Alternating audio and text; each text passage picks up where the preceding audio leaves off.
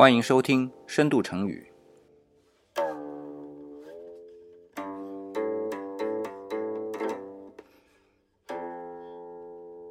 我是李想。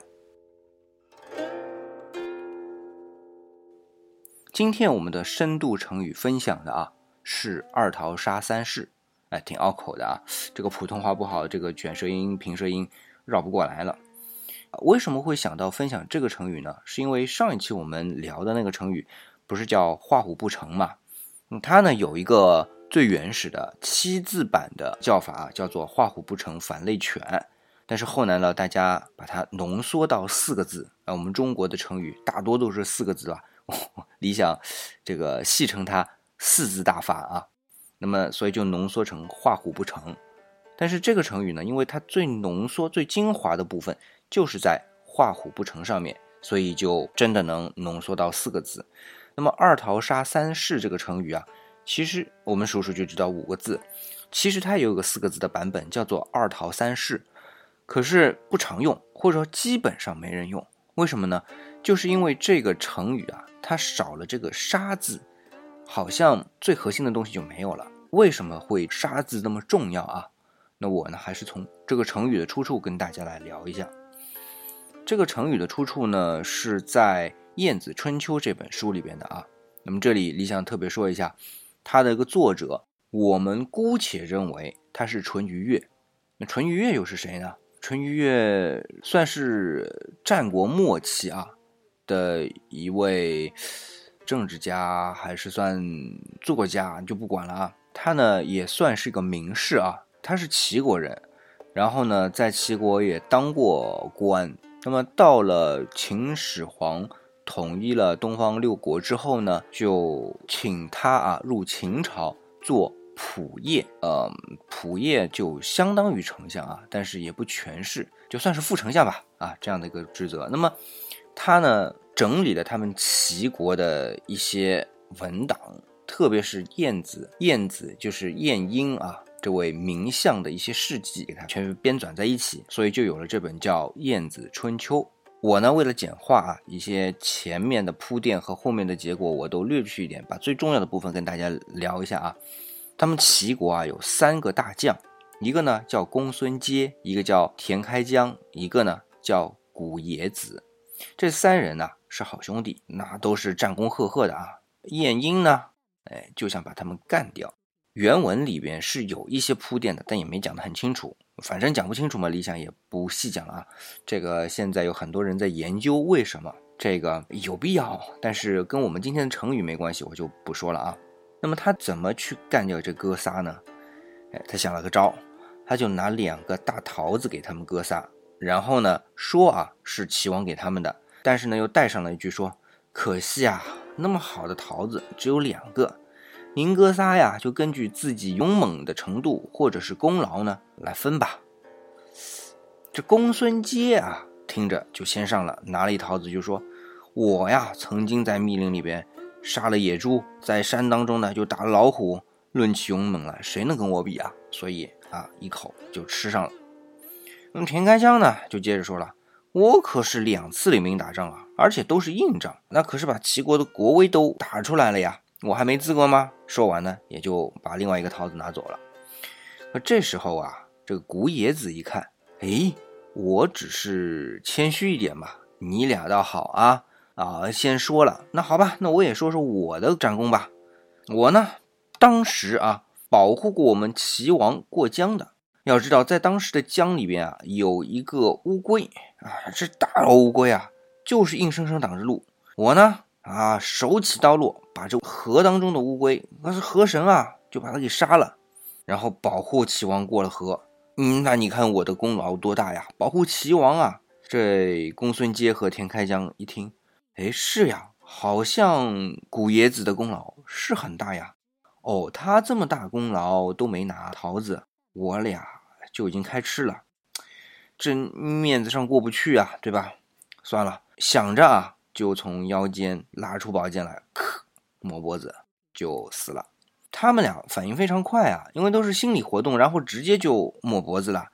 那古冶子压根儿反应不过来啊，等他要叫停的时候。来不及了，这俩都已经抹脖子死了，对吧？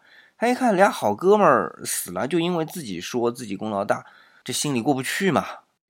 算了，那我也抹脖子吧，实在对不起兄弟啊。好，一抹脖子，三人都去了西天。好，晏婴的计划就得成了。从这个故事当中啊，就明显看出是晏婴想杀这三功臣，所以核心内容就是杀。你说一个成语当中如果没这个“杀”字，最核心的没有了，这事儿就不好办了，对吧？所以人家一般就不用那四字的成语，什么“二桃三士”，都用“二桃杀三士”。那么我们在现代汉语当中啊，把“二桃杀三士”这个成语怎么理解呢？基本上就是用计谋来杀人啊。所以其实场景并不多，那么理想呢，就用它来造个句子。你说，哎，不得不佩服小说的作者啊，二桃杀三士的情节丝丝入扣，看得我是毛骨悚然啊！这就是例句吧？就这样用的确也比较少。不过理想告诉你啊，这有一个地方用的是非常多的，就是做成语接龙的时候，因为一般啊，二结尾的成语后面理想反正就接二桃杀三室，为什么呢？我知道他嘛是正儿八经的二打头的，其实正儿八经二打头的成语不多啊。二桃杀三士呢，就算一个正经八百的啊，不是用那种两来替代的这种成语啊。啊，这是东方版的二桃杀三士，对吧？那其实西方版也有类似的二桃杀三士的版本啊。但是首先啊，它不是大老爷们之间的事儿，它是众女神之间的事儿啊。那话说呢？是大英雄珀琉斯和海洋女神忒提斯的婚礼上面，一个是半人半神啊，一个就是女神嘛，海洋女神嘛，那当然就把奥林匹斯山上面众神都请来了啊。结果呢，偏巧不巧的啊，漏了一人，是谁呢？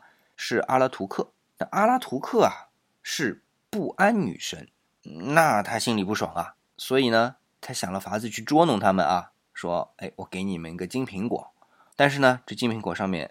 写着啊，给最美丽的女神。好，那么一众女神在那儿欢宴的时候，那不是在婚礼上面吗？一看有金苹果来了，上面写着给最美丽的女神，那最美丽的三个女神就争起来了呀。一个肯定是天后赫拉，一个就是阿弗洛狄特，哎，就是维纳斯啊。断臂维纳斯说的就是他。那维纳斯是罗马名字，阿弗洛狄特是古希腊名字。我们说。赫拉是古希腊名字，那对应的就是阿弗洛狄特嘛。那还有就是雅典娜，智慧女神。三个人就争了，说：“哎，我是最美丽的。”那么让谁做裁判呢？那肯定是宙斯啊。可问题，宙斯犯难了，为啥呢？那三人不是自己的老婆，就是自己的女儿，而且绝对是个顶个的漂亮。宙斯可聪明了，他可不想自己对吧？很难办，所以呢，他想：哎，这有个牧童啊，让他来做裁判吧。这牧童是谁呢？叫帕里斯，哎，其实写出来就是 Paris 啊，就就和巴黎是一个名字的。那帕里斯，哇，神给我的判决权啊，那我得好好用啊。金苹果拿在手里，那三个女神就过来了呀，给各种条件吧。赫拉给了个条件，阿弗洛狄特给了个条件，雅典娜也给了个条件。好，三个人条件弄完之后，那其实就变成帕里斯选哪个条件最符合我啊？他最后选了谁呢？他最后选了爱的女神阿弗洛狄特给的一个条件，那条件是什么呢？就说你能娶到世界上最美的女人。他在想这好啊啊，我对吧？一牧童，对吧？能娶天下最漂亮的女人，那多幸福啊！好，那就给你吧，把金瓶油就给了阿弗洛狄特。好了，那问题就来了啊，这帕里斯可不是一般的牧童，他谁呢？他其实是特洛伊的王子。只是啊，为了锻炼他，让他当会儿牧童。结果宙斯看到，就让他做判决了。那么他有了阿弗罗狄特给他的允诺之后啊，果真他后来就娶到了当时的世界上啊最美的女人，谁呢？海伦。海伦是谁呢？海伦是斯巴达国的王后，已经是王后了啊，跟人家结婚了啊。她呢，就是在阿弗罗狄特的帮助下。硬是把海伦给抢来了。你别忘了啊，阿弗罗狄特是爱的女神啊，让他们相爱嘛，那就等于说是私奔呐。这是希腊历史上最有名的私奔呐，也是世界历史上最有名的私奔呐。一私奔好，那希腊人就不干啦。斯巴达纠结了整个希腊地区的国家啊，就来打特洛伊城，然后就知道了特洛伊战争十年，最后特洛伊城失守啊，特洛伊木马也是这样的一个故事。好，这事儿就结束了。你看啊，在东方的故事里边，仨战功赫赫的老将就死了。在西方的神话里边，一下子就不是死了三个人的事儿啊，那一场仗十年死了不知道多少人，对吧？哎，就是因为有这么一个计谋啊。这里不过李想顺便说一下，一个金苹果对于女神们来说有这么重要吗？哎，还真别说，就这么重要。这金苹果在希腊神话里边啊，这个地位相当于在中国神话里边那蟠桃啊，所以那金苹果树呢，就是类似于蟠桃园。那我们中国的蟠桃园啊，齐天大圣那是后来《西游记》里改的啊。那谁是看那蟠桃园的呢？七仙女，对吧？在希腊神话里边，她就是三个女神来看管金苹果树的。那么不安女神阿勒图克呢，就是其中之一。所以她拿得到金苹果，也是众神最在乎的一种啊，他们仙界的东西啊，所以才有这么个力量啊。这个必须要说清楚的。你看啊，这东西方两边都自以为啊自己功劳最大，自己最美丽，让人家奸计得逞了。